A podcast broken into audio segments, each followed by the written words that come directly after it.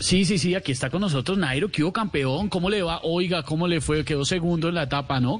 Le quedó faltando el centavito para el peso. Así es.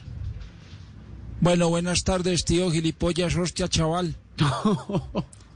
Bueno, vengo de un país que es el segundo más feliz del mundo, con la segunda desigualdad más grande del mundo y con el segundo himno más bonito del mundo, así que no podía desentonar siendo primero.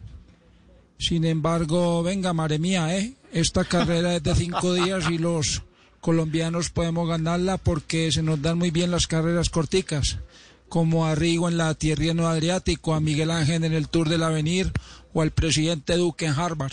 No, no venga, pero Nairo, pero ¿tiene buenas sensaciones para el Tour este año?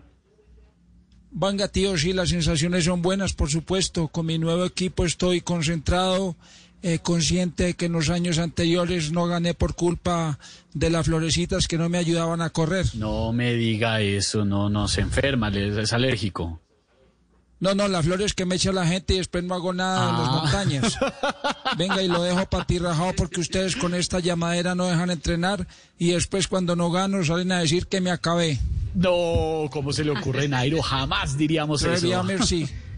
Bien, Nairo. Voz y siete.